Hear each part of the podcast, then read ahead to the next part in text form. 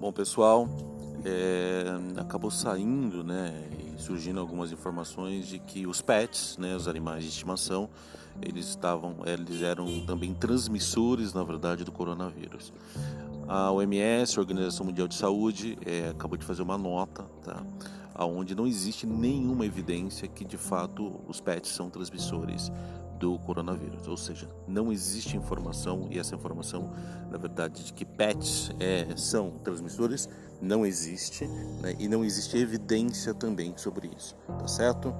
Então, tomar muito cuidado com as informações e a forma como elas são divulgadas também, porque de verdade né, o número de fake news e de boatos e lendas urbanas, entre outras coisas, tem sido gigantes. Ou seja, pets não existe evidências que de fato eles transmitem o coronavírus.